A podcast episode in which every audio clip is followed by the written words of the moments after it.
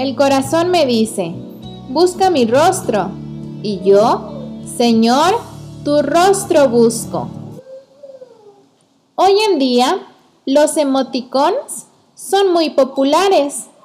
Por medio de ellos se transmite mucho. Cuanto más conocemos a nuestros amigos, más posible nos resulta imaginárnoslo haciendo las mismas caras o expresiones que los emoticons reflejan. Y en cierta forma, eso facilita la conversación y nos permite entender mejor las intenciones que los acompañan.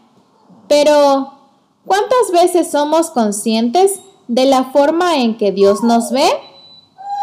¿Realmente es un amigo tan cercano como para poder imaginarnos qué piensa o siente con nuestra conducta?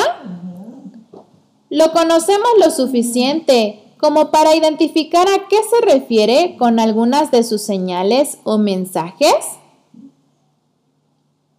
El doctor Giri Moscala, en uno de sus artículos, habla acerca de la importancia de pasar tiempo con Dios para reflejarlo mejor.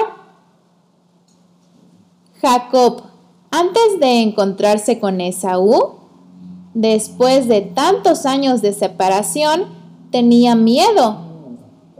Había organizado estratégicamente una secuencia de entrega de regalos para apaciguar la ira justificada de su hermano.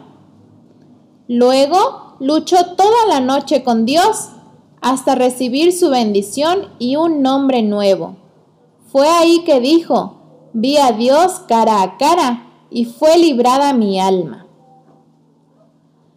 Cuando Jacob vea que Esaú se acerca con sus hombres, se inclina hasta llegar a su hermano, pero Esaú viene corriendo, lo abraza, lo besa y lloran juntos. Algo muy poco probable dadas las circunstancias y las características de su discordia. Jacob le dice, si he hallado ahora gracia en tus ojos, acepta mi presente porque he visto tu rostro como si hubiera visto el rostro de Dios. Ahí encontramos el secreto de esa interacción tan pacífica y sanadora. Cuando hemos pasado tiempo con Dios, es más fácil ver a los demás y que nos vean de una manera distinta.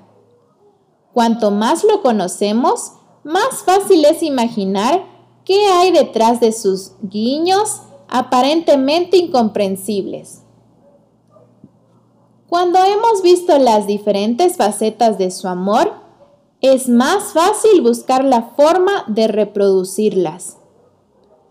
No sé cuál es tu relación con Dios, si hay comunicación fluida o no.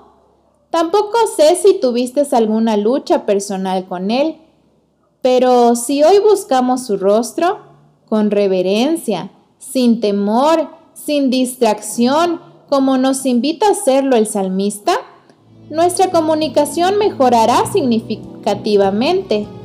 Y así como Él ya conoce perfectamente nuestras expresiones, podremos conocerlo mejor también. Hoy camino con Dios, el matinal en podcast cortos para aquellos que disfrutamos de escuchar la palabra que tengas un excelente día y no te olvides de compartir. Y ya sabes, por aquí nos escuchamos.